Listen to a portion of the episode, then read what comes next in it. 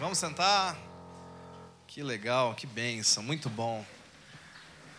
Glória a Deus. O Evangelho é simples, amém, pessoal? A gente aqui complica, mas o Evangelho é super simples. Eu quero é, continuar né, nessa, nessa pegada aí de, de falar de coisas simples. E com a graça de Deus e com a sua intercessão, eu vou ser breve agora, para adiantar a sua tarde, em nome de Jesus. Quem crê diz amém. amém. Se você estiver anotando, eu quero ministrar rapidamente um tema com você, que é para mim um tema muito importante, apesar de ser tão básico. Anote aí, o tema é Vivendo hoje a vida eterna. Vivendo hoje a vida eterna. Há uns anos atrás eu descobri que a principal mensagem do Evangelho, que é a vida eterna, é, por incrível que pareça, uma das menos compreendidas. Conversando com pessoas, e até eu mesmo tinha algumas dúvidas com relação à vida eterna. O que é vida eterna? Como se recebe vida eterna? Como se ministra vida eterna? Eu comecei a descobrir no meu coração que eu tinha alguns entendimentos errados, religiosos, que me foram dados por tradição, e eu levava aquilo numa cegueira religiosa, e aquilo estava bloqueando o fluir de Deus na minha vida, estava impedindo de eu poder fluir em outras pessoas. Então eu quero falar com você rapidamente, eu quero procurar ser um pouquinho até mais é, dinâmico, né? tentar compartilhar um pouco, não só eu falando, mas eu quero compartilhar com você acerca disso. O que é vida eterna? Então, eu gostaria que você perguntasse para esse dicionário aí do seu lado o que é vida eterna. E dicionário, eu gostaria que você desse a sua melhor resposta para essa pessoa do seu lado. E dê a sua melhor resposta.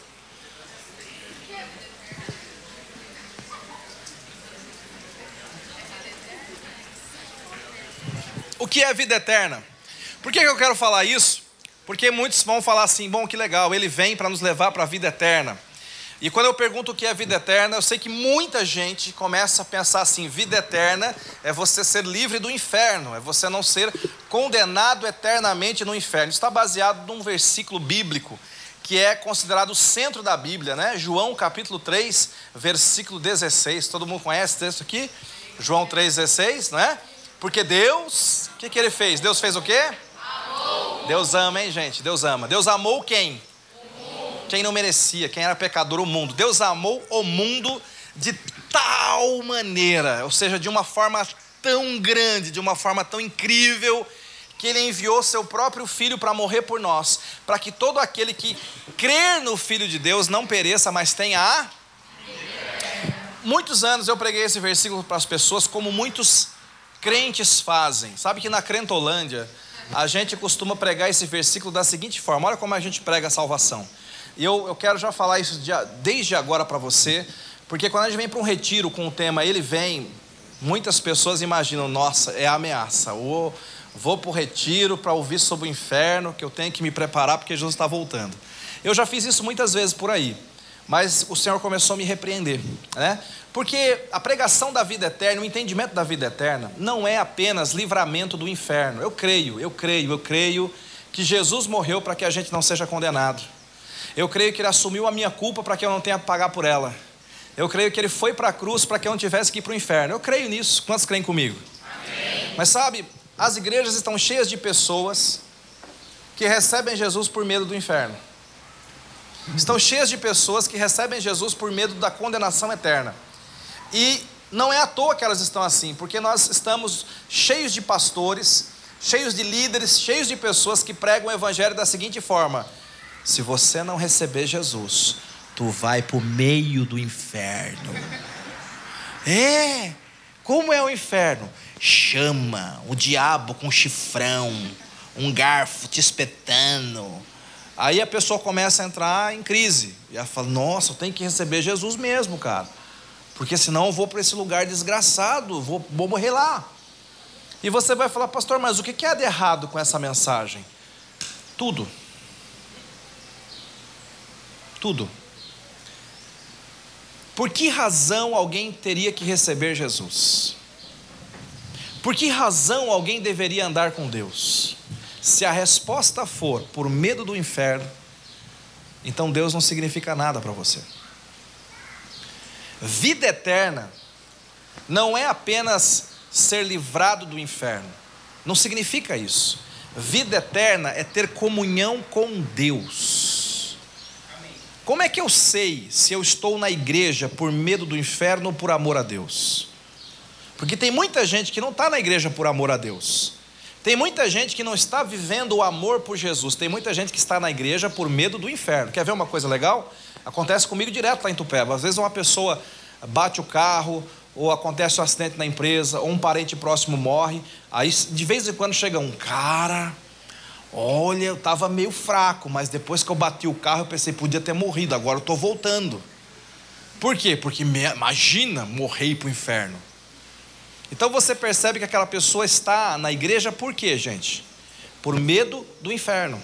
E eu quero que você responda no seu coração: por que você está na igreja? Será que é por medo do inferno?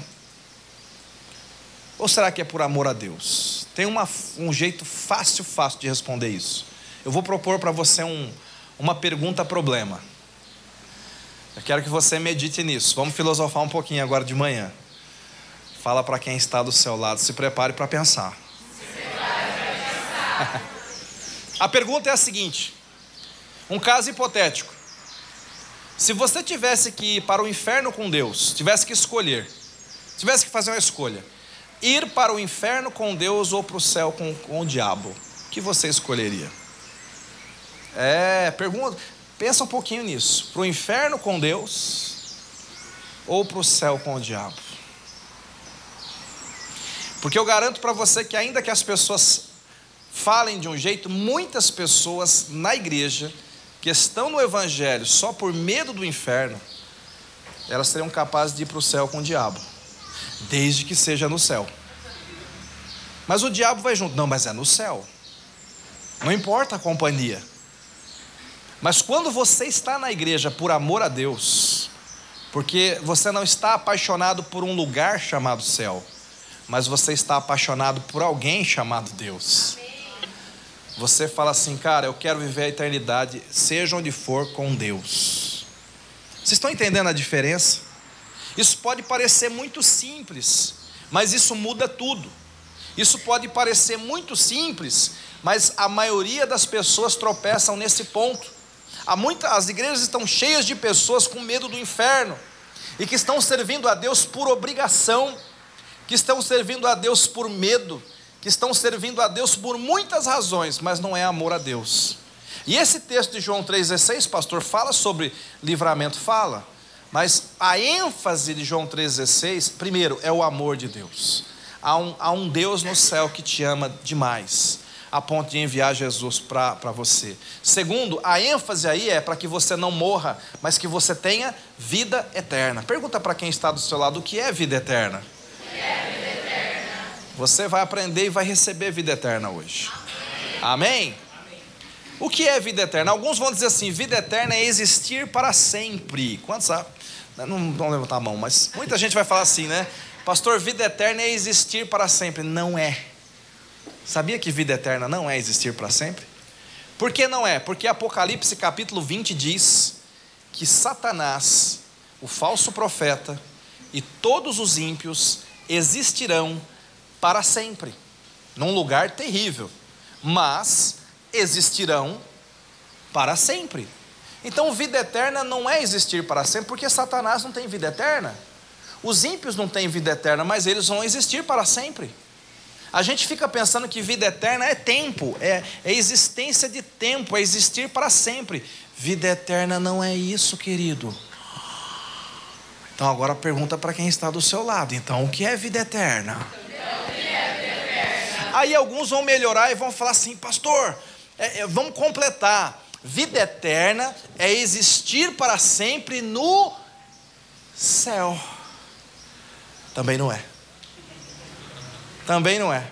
Porque tem gente que pensa isso. Vida eterna é existir para sempre no céu. Então, assim, pastor, é muito legal. Eu vou viver nessa terra uns 60, 80, 90, 110 anos. Aleluia.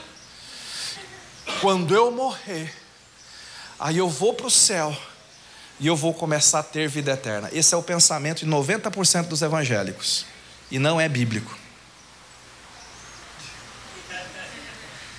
Sabe por que, que não é bíblico? Porque vida eterna não é um lugar. Sabe por que, que não é bíblico? Porque a vida eterna não começa quando você morre. A vida eterna começa quando você recebe Jesus.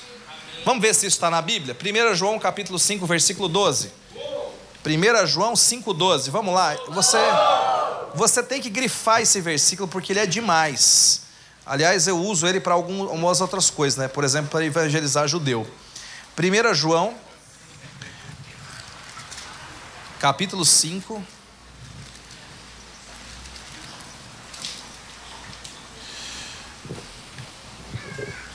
Olha que coisa. Vamos ler, vamos ler um pouquinho antes, que eu acho demais isso. 1 João capítulo 5, versículo 11, fala assim, ó. E o testemunho é este: que Deus nos deu a vida eterna. E esta vida está no céu. É isso? Não, porque se estivesse no céu, quando você vai para o céu, você vai ter vida. Essa vida está na vida após a morte. Está escrito aí? Não, essa vida está em quem? Esta vida está no seu filho. Por isso que olha o que diz o versículo seguinte: Aquele que tem o filho tem? Quantos aqui tem um filho? Amém. Então você já tem a vida. Se a vida tivesse no céu, você só ia ter vida eterna quando chegasse no céu. Se a vida eterna tivesse do outro lado da morte, você só ia ter vida eterna quando chegasse do outro lado da morte. Mas aqui está dizendo que a vida está no Filho, e quem tem o Filho, tem, está no presente. Quantos tem Jesus agora? Tem o Filho, tem a vida. Presente, não é terá, mas tem. Se você tem Jesus, você tem a vida. E aí, olha o que diz mais, né? E esta vida está no seu filho. Aquele que tem o filho tem a vida. Aquele que não tem o filho de Deus não tem a vida. Eu gosto de usar esse texto para judeu, porque os judeus não creem em Jesus. Eles creem nele como um profeta. E a gente costuma dizer, cara, se você não tem o filho, você não tem a vida.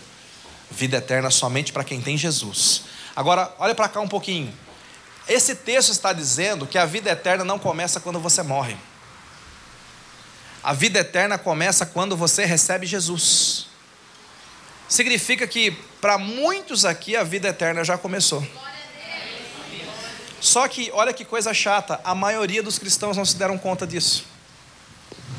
Tem muito crente que já tem a vida eterna e está falando: ah, um dia eu vou para a vida eterna. Um dia eu creio, eu creio, Jesus virá e vai me levar para a vida eterna. Não, querido, você já tem a vida. Só que quando você não compreende a vida, você não consegue exercê-la, nem deixá-la fluir dentro de você. E esse é o problema da maioria das pessoas. Isso também afeta o nosso evangelismo. Porque a gente fica imaginando, né? A gente chega para as pessoas e a gente evangeliza de uma forma errada. Eu vou explicar isso daqui a pouco. Vou ilustrar aqui para vocês por que a gente faz isso de forma errada. Então pergunta para quem está do seu lado, o que é vida eterna? Se vida eterna não é viver para sempre, se vida eterna não é ir para o céu, se vida eterna não é simplesmente ser libertado, livrado do inferno, o que é vida eterna? Segundo a palavra de Deus. Você tem que entender o que é isso. E a Bíblia tem duas definições de vida eterna. Duas definições. Existem dois conceitos na Bíblia acerca de vida eterna. O primeiro conceito de vida eterna, que é super empolgante, é demais, está lá no livro de João, capítulo 17, versículo 3. Eu quero que você guarde isso com você. João 17, 3. Jesus está orando, Jesus está falando com o Pai, e Jesus fala assim: olha o conceito de vida eterna, vamos ver quem pega. Jesus fala assim: e a vida eterna é esta, que te conheçam a ti como o único Deus verdadeiro e que conheçam o teu filho, a quem enviaste. Então, vida eterna é conhecer a Deus e conhecer a Jesus. Aí você dá de ombros e fala assim, mas pastor,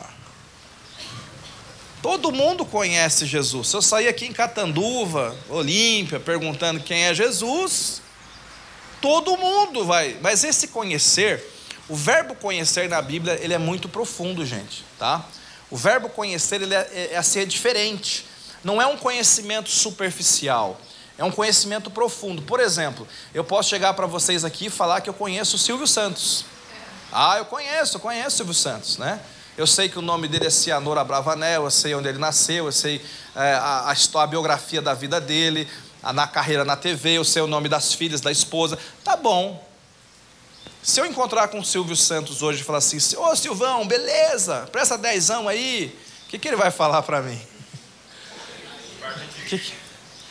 Yes, sir. Não te conheço, cara, sai fora. Né? Não sei quem você é. Uma coisa é você conhecer sobre, outra coisa é você conhecer a pessoa.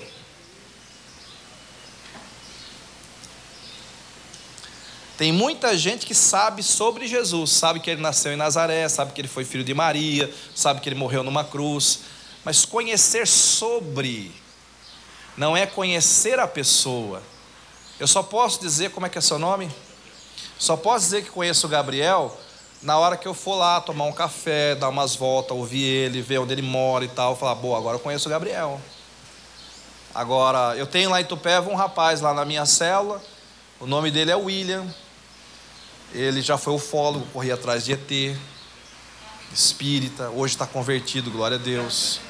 O cara é demais, o cara é benção. Alguém conhece o William? Como não? Acabei de falar quem ele é. Isso é conhecer alguém? É conhecer sobre. Mas para você conhecer o William, você tem que ir lá. Ô William, mostra aí os seus negócios de ufologia que eu quero ver e tal, me conta. Aí você vai, vai conhecer o William. Te pergunto, você conhece a Deus? Ou você somente ouviu falar de Deus? Você conhece a Jesus? Ou você somente ouviu falar de Jesus?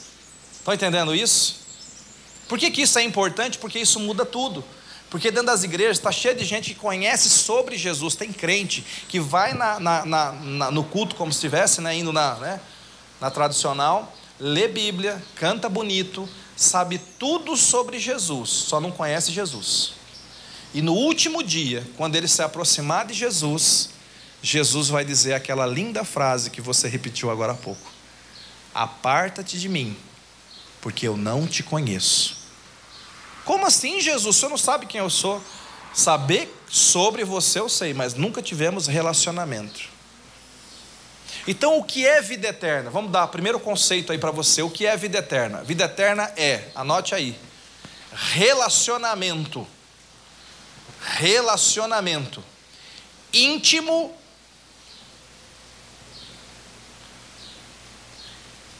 profundo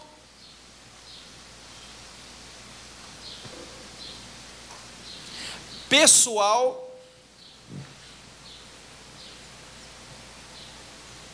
e contínuo com Jesus.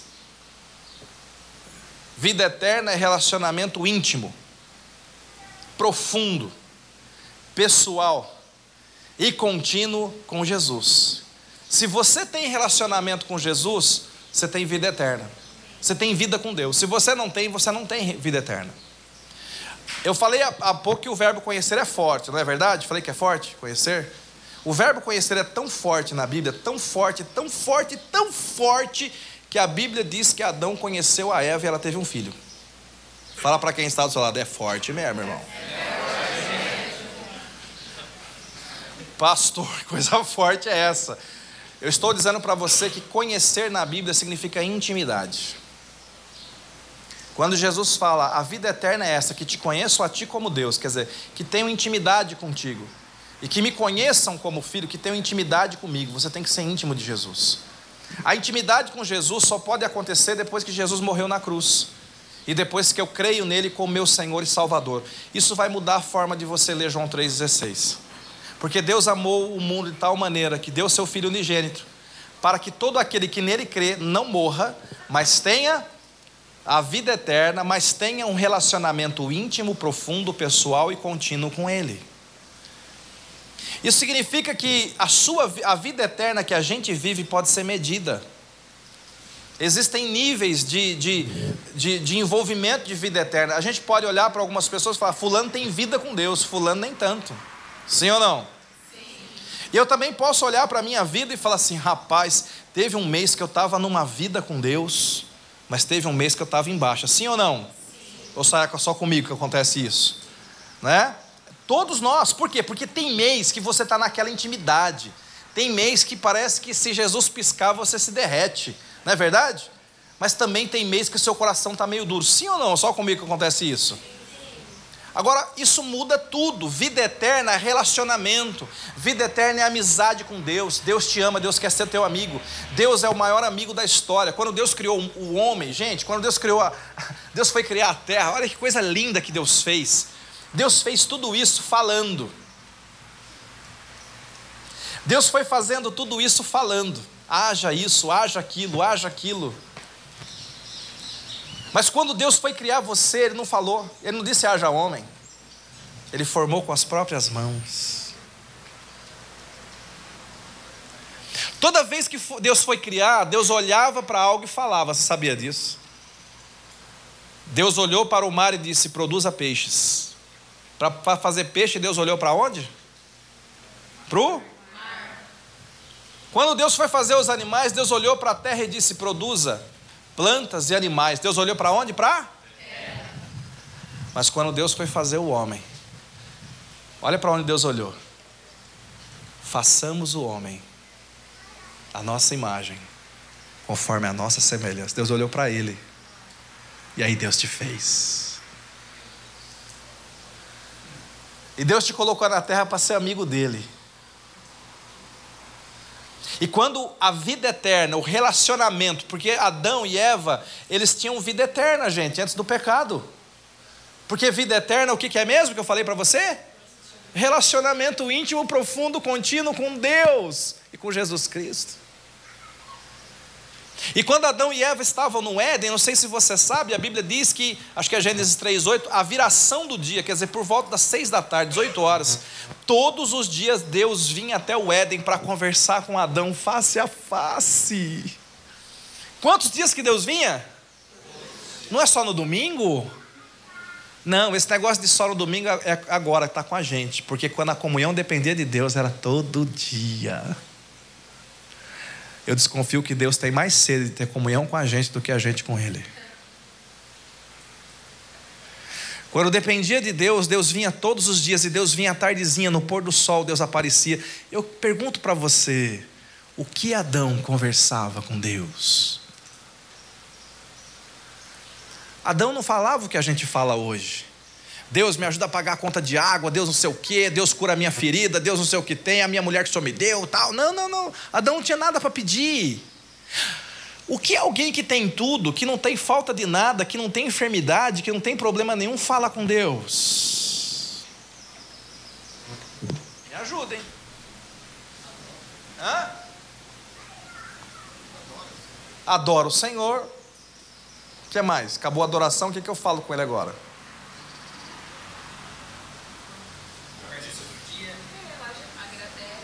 agradece.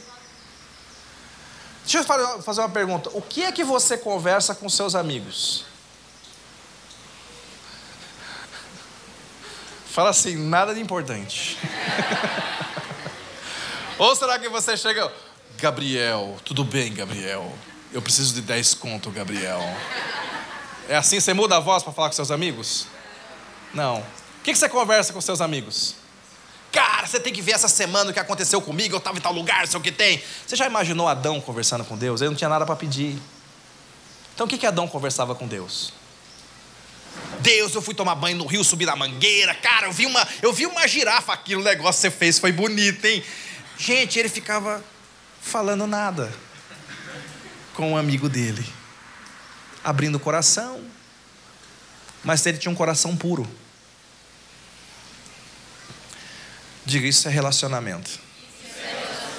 Então eu te pergunto: você tem tido relacionamento com Jesus ou você é só um crentildo religioso? Que vai na presença dele de vez em quando só para pedir? Um interesseiro que não é amigo. Um cara que não divide emoções, não divide sonhos, não divide impressões, não divide a semana, não divide o dia com ele no final do dia. Porque a igreja está cheia de religiosos a igreja está cheia de gente que tem religião, mas não tem relacionamento.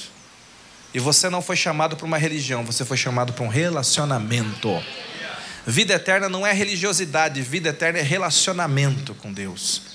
Que te conheçam a ti como Deus e que me conheçam como aquele a quem tu enviaste.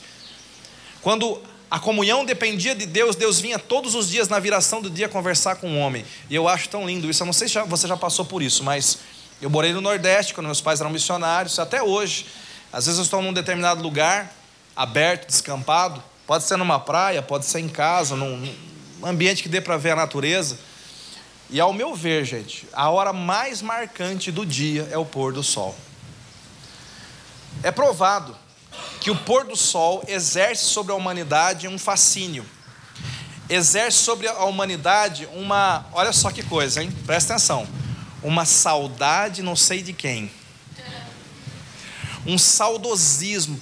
Toda vez que o, ser humano contempla o pôr do sol, ele sente um vazio, às vezes uma tristeza, às vezes até uma vontade de chorar ele sente um, o pôr do sol quebranta, o pôr do sol nos toca. E a gente fala, mas qual é o poder do pôr, do pôr do sol? A Bíblia diz, cara. Essa era a hora da comunhão do meu amigo. Essa era a hora dele. Essa era a hora que ele vinha. Essa é a hora perdida pelo pecado. Essa era a hora mais linda do dia de Adão. E a hora que foi roubada pelo pecado. Porque você podia ter uma certeza, se não tivesse pecado no mundo, nesse horário, o paizão ia descendo. É uma pena que hoje Deus não venha é uma pena que hoje esse paizão com esse coração espere a gente ir. Mas na hora da gente ir, muitas vezes ele fica olhando e a gente não aparece. Ele fica esperando, mas a gente não está lá. Você vive vida eterna? Vida eterna é relacionamento íntimo. Vida eterna é relacionamento pessoal. Ninguém pode ter no meu lugar com meu Deus. Vida eterna é relacionamento profundo. Ele é tão profundo que aí eu falar nada que vale a pena ser dito para outra pessoa. Ele é tão profundo porque tem gente que acha que vida eterna é você falar coisas assim geniais. Vida eterna é você falar, Deus, machuquei o dedão hoje. E essa é a profundidade da vida eterna. É ser amigo. Vida eterna é relacionamento contínuo, dia após dia. Por que, que eu estou dizendo isso? Porque tem gente esperando Jesus vir, pensando que depois que Jesus vier, eles vão começar a ter relacionamento com Jesus. Mas eu quero deixar uma pergunta para você. Como você espera passar a vida eterna com Ele, a eternidade com Jesus, se você não consegue dar meia hora do seu dia para Ele?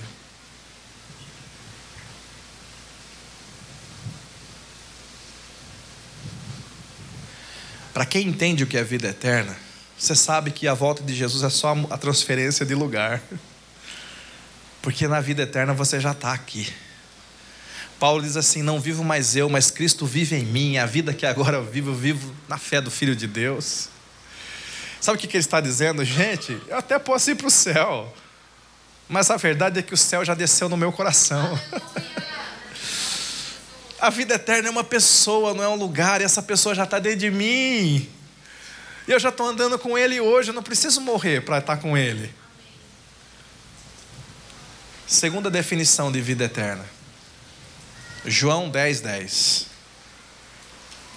João capítulo 10, versículo 10. Jesus fala assim: O diabo veio para matar, roubar e destruir. Que notícia terrível, né, gente? Vou dar duas notícias para vocês, Jesus está dizendo. Vou dar a primeira ruim. O diabo já veio. Ele veio para matar, roubar e destruir. Ele mata sonhos, ele destrói relacionamentos, ele rouba. Ele faz isso. Essa é a notícia ruim. Sabe qual é a notícia ruim? O diabo já veio na minha vida, já veio na sua vida. O diabo já veio aí. Mas aí Jesus continua, ele fala assim: Mas eu tenho uma boa notícia. E a boa notícia é que eu também vim. Aleluia! Ele não virá. Eu já vim. E eu vim para que tenham vida e vida com abundância. A segunda definição de vida eterna é que é vida abundante. Pastor, o que é vida abundante? É o contrário de roubo, morte e destruição. O diabo, ele veio instalou roubo, morte e destruição. Agora vem Jesus. Jesus traz vida, Jesus restaura, Jesus devolve aquilo que foi roubado, Jesus traz cura, Jesus traz paz de espírito, Jesus liberta do mal, do vício, Jesus te liberta do pecado, Jesus faz um milagre dentro de você chamado novo nascimento, Jesus te lava com o Espírito Santo, Jesus escreve o teu nome no livro da vida, Jesus deixa os céus abertos para a sua oração. Ah, meu querido, Jesus vem fazer morar dentro de você. Isso é vida eterna. Vida eterna é, além de relacionamento com Deus, é poder espiritual na, dentro de você. Vida eterna é trazer os céus para a terra. Nós cantamos agora há pouco um cântico aqui que falava mais ou menos isso, que o teu reino venha, uma coisa assim, né? Os céus fechados se abram, que o teu reino venha, diga venha. venha. Porque tem muita gente orando assim, Deus me leva para o teu reino, eu não aguento mais pagar conta. Não aguento mais a minha família. Deus me leva logo. Quando é que eu vou? A gente quer logo, Senhor. Quero ser arrebatado. Vem logo. Deus nunca mandou você orar para ir para o reino dele.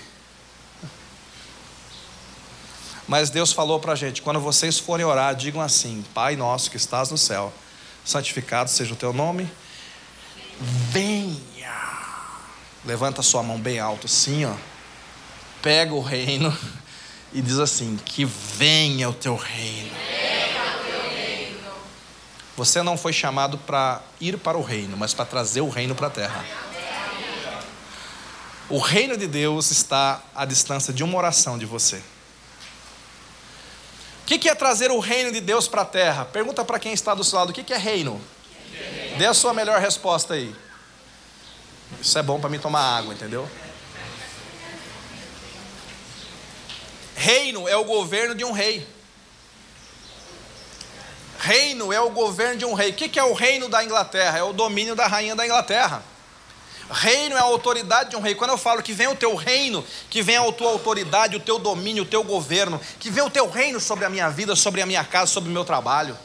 O que é o reino, o governo de Deus? É a cura, é a paz, é a alegria do espírito, é a libertação, é a prosperidade, é a provisão. Que vem o teu reino sobre o meu lar. Quantos precisam do reino de Deus? Amém. Você sabia que você é a porta de entrada do reino de Deus? Que o reino de Deus, que o Senhor faça um download do reino de Deus na sua vida. E você foi chamado para fazer o download do reino de Deus onde você entrar. Você entrou no lugar, você fala que vem o teu pai, a coisa está feia, que vem o teu reino nesse lugar. E aí o download começa a acontecer. Amém, queridos? Amém. Pergunta para quem está lá, está baixando muito o reino de Deus por aí? Mas para baixar o reino de Deus, o Wi-Fi tem que estar tá bom. Conexão boa, banda larga. O problema é que tem gente querendo trazer é 4G, tem gente tentando trazer o reino de Deus, mas não tem conexão suficiente. É, exatamente. A coisa de escada, aquela antiga, né? Está falhando. Gente, você foi chamado para trazer o reino de Deus para a tua vida. Agora escute isso, porque isso muda tudo. Jesus não é religião. Fala isso para quem está do seu lado. Jesus não veio fundar uma religião, gente. Jesus não veio fazer isso. Esse livro, você pode até me apedrejar depois, esse livro não é um livro religioso.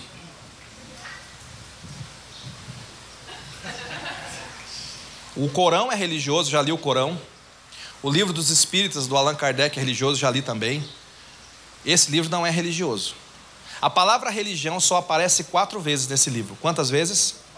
Para você ver que Deus, olha que, olha que, como Deus acha religião importante. Mencionou somente quatro vezes num livro desse tamanho. Quando Jesus veio para a terra, já tinha milhares de religiões. Você já ouviu aquela frase? O importante é ter uma religião?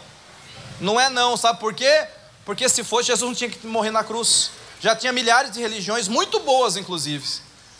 Mas religião não resolve o problema do homem. Jesus não veio fundar uma religião nova. Jesus nunca disse: arrependei-vos porque é chegada a religião de Deus.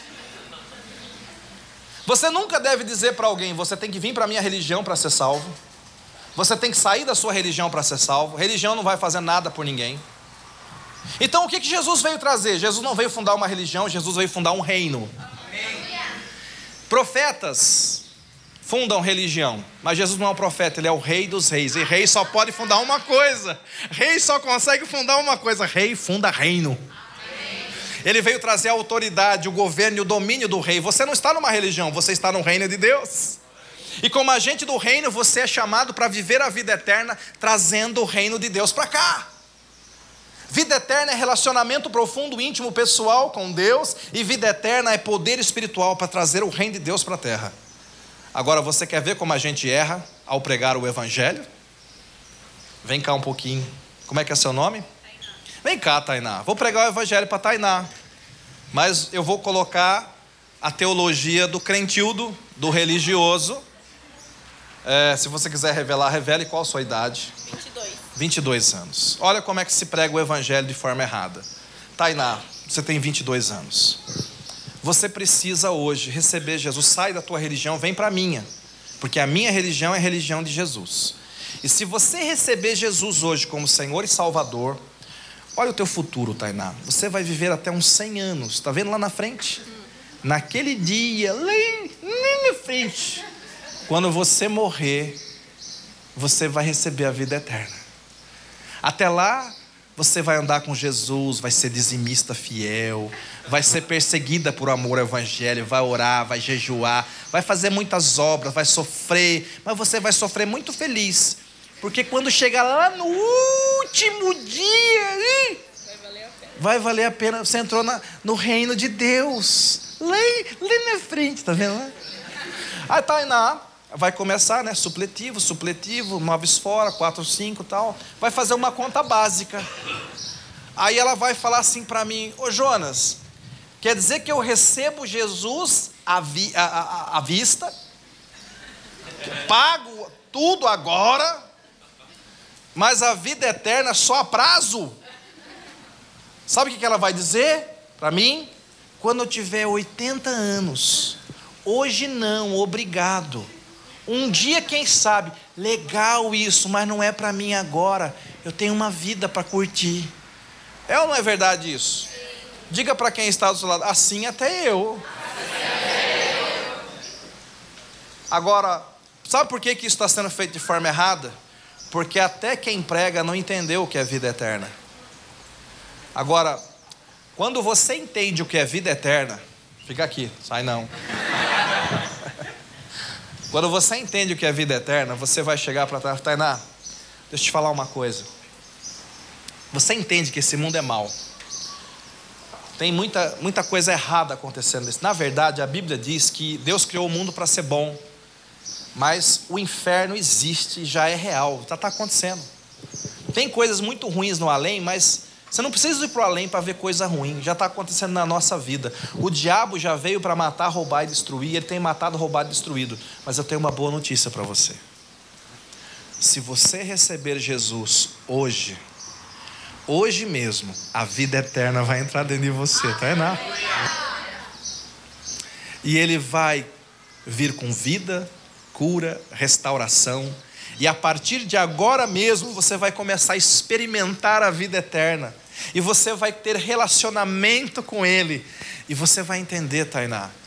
A Bíblia diz que quando você recebe Jesus, você sai do poder das trevas e o reino de Deus começa a ser instalado na sua vida. Agora, você pode viver grandes coisas com Jesus agora. E sabe, se um dia, quando for, quando acontecer, vai ser muito bom estar com Ele lá no céu. Mas, Tainá, ainda que não existisse céu nem inferno, Seria maravilhoso andar com Jesus na terra. Porque a questão não é o céu nem o inferno. A questão é uma pessoa. A questão é o rei. Você tem que ter o rei dentro de você. Vocês estão entendendo? Amém. Tainá, se você tiver o filho, você terá a vida agora. Amém. E você pode desfrutar dessa vida. Obrigado, Tainá. Uma salva de palmas para Tainá. Ela quase aceitou Jesus. Vocês estão entendendo como isso muda tudo?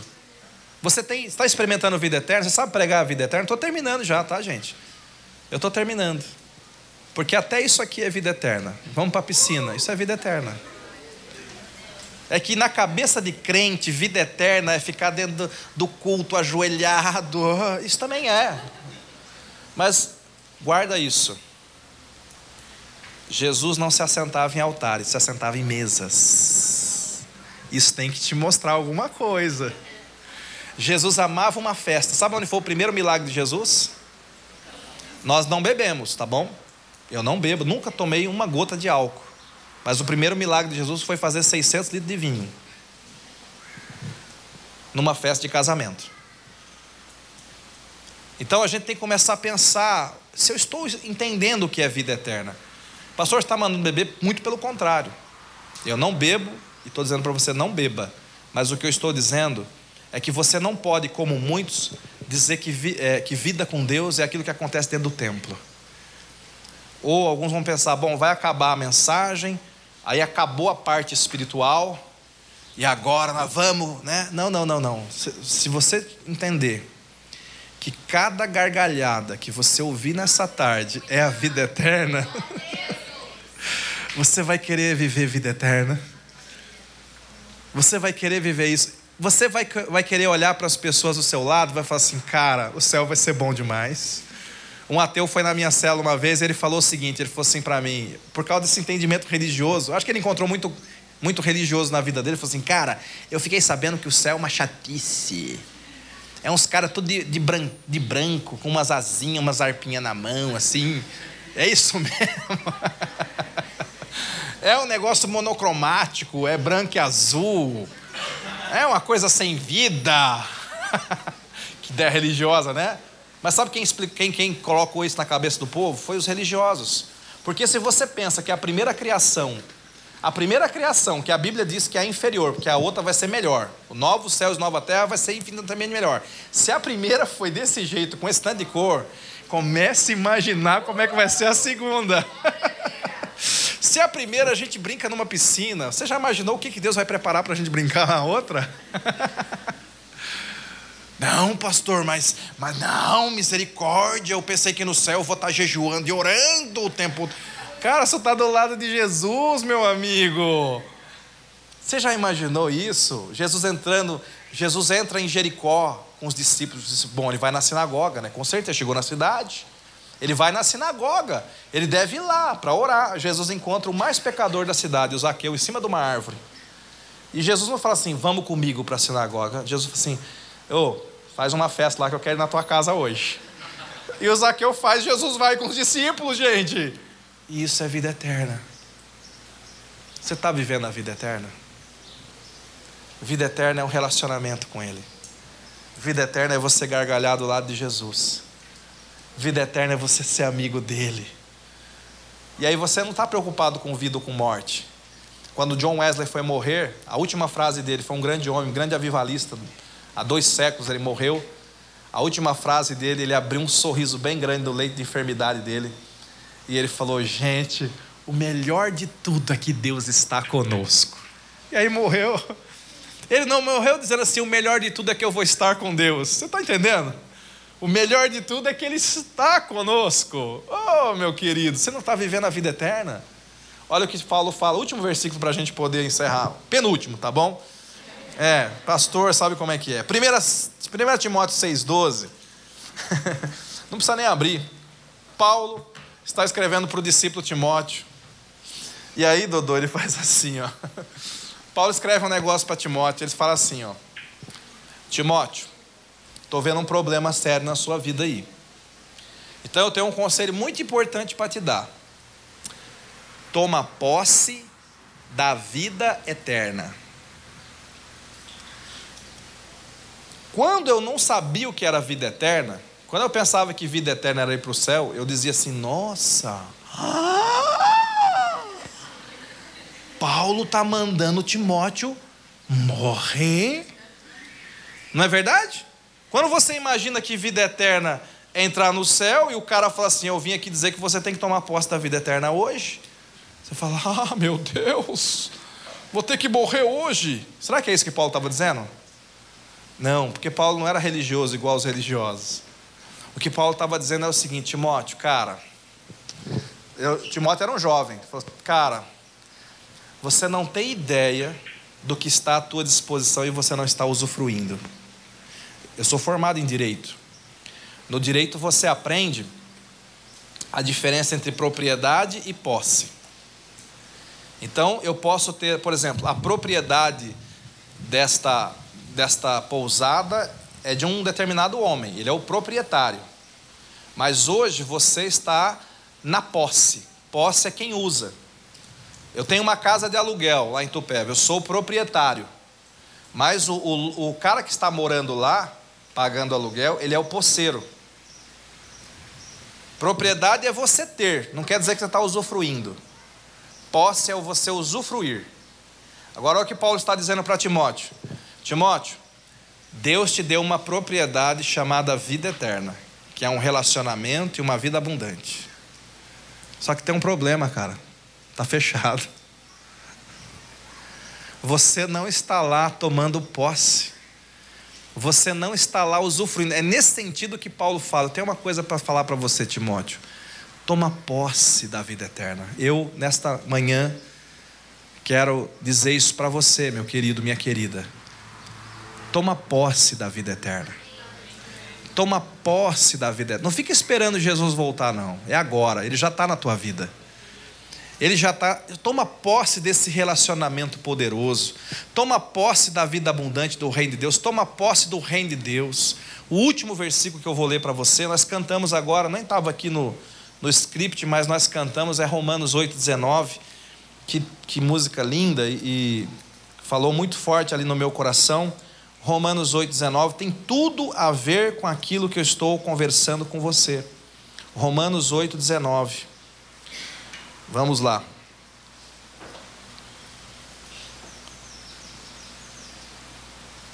Aí. Grifa esse versículo aí na sua Bíblia. A ardente expectativa da criação aguarda a revelação dos filhos de Deus. Nós cantamos isso agora há pouco, não cantamos? Que a cria... Quem é a criação que aguarda? O que vocês acham?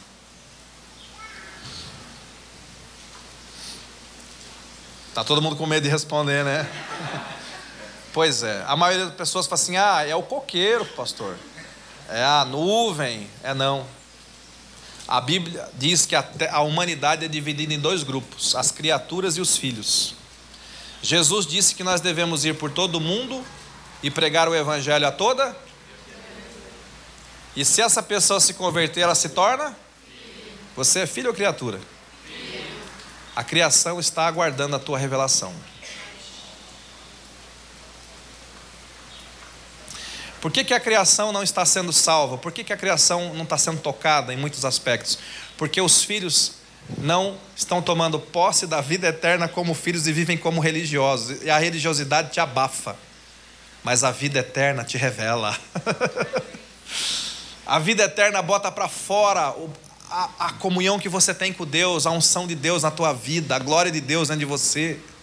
A criação está aguardando e geme, geme aguardando que, que, que você, como filho de Deus, se revele ao mundo com essa vida intensa de Deus dentro de você, com o poder e a unção e a autoridade de Deus dentro de você. A criação está aguardando. Jesus não mandou você ir para o céu. Para de orar para ir para o céu. Fala para quem está do seu lado, desfaça as suas malas. Fala para o outro do outro lado, desfaça as suas malas. Jesus nunca disse assim: ide por todo o céu e glorificai o meu nome. Jesus disse: ide por todo o. Fala para quem está do seu lado, desfaça as suas malas. Não adianta você ficar orando, dizendo: Senhor, me leva para o teu céu, me leva para o teu reino, porque Jesus orou primeiro. Fala para quem está do seu lado: Jesus orou primeiro. É, Jesus sabia que você ia fazer essa oração. Jesus sabia que a gente ia ficar pedindo: vem logo e me leva, vem logo e me leva, vem logo e me leva. E aí, lá em João 17, Jesus orou primeiro e falou: Pai, eu vou pedir uma coisa para o Senhor. Não os tires do mundo, porque eles vão tudo querer sair do mundo. Não tira, não. Apenas os livres do mal. Diga assim: Jesus orou primeiro. Jesus orou primeiro. O Pai vai ouvir Jesus, querido. Por que, que Jesus não nos levou para cima logo? Por que, que ah, Jesus nos manda para ir para o mundo? Porque Ele quer ver a revelação dos filhos de Deus na terra tocando a criação. Deus vai fazer novos céus e nova terra? Sim ou não? Você sabia que o importante não é o novo céus e nova terra? O importante é a nova criatura que Deus já está fazendo? Você sabia que quando Deus fez a primeira criação, aquela coisa poderosa e maravilhosa, Ele, ele criou tudo em cinco dias. No sexto dia Ele criou o homem, colocou, e o sétimo dia o que, que Deus fez? Me ajudem. Deus estava cansado? Rapaz, criar o sol, calorão danado, vou sentar. Deus estava cansado? O que, por que, que Deus descansou se ele não estava cansado? A palavra descansar no hebraico ali significa desfrutar. Quando fala assim, Deus criou tudo e aí descansou, Deus desfrutou da sua criação. Sabe, agora eu vou desfrutar do que eu fiz. Deus estava desfrutando. Aí, olha que coisa legal. Depois de Gênesis, Deus nunca mais criou de novo, certo? O poder de criação de Deus cessou, correto? Você vai lendo a Bíblia, Deus não cria mais nada. Aí você vai lendo a Bíblia, vai lendo a Bíblia, Deus não cria mais nada. Aí você chega em Eclesiastes, está escrito assim: não há nada novo debaixo do céu. Tudo que é já foi um dia. Ou seja, Deus não está criando, gente. Deus não está criando. Deus não cria. Deus parou de criar. Aí você vai continuando lendo a Bíblia. Quando você chega em Isaías 43, há um, um romper de uma palavra profética impressionante. Porque ali Deus manda dizer o seguinte, né? a palavra profética é essa assim, ó. Vocês não estão percebendo? Eis que já vem a luz, e eis que crio uma coisa nova. Você já imaginou os anjos ouvindo o profeta falando isso pela boca do Espírito Santo? Deus vai voltar a criar de novo, gente. Deus, até arrepio. Deus vai voltar a criar. Deus estava parado, Deus estava de boa. Agora Deus está pensando em criar de novo. Deus vai criar outra vez. Todo mundo começa a se perguntar: o que é que Deus vai criar? O que será que, se a primeira criação foi tudo isso, a nova criação de Deus deve ser algo tremendo. O que será que Deus vai fazer? Você continua lendo a Bíblia, aí você encontra Jesus conversando com Nicodemos. E Jesus fala assim para ele: Nicodemos, se você não nascer de novo, você não pode entrar no reino.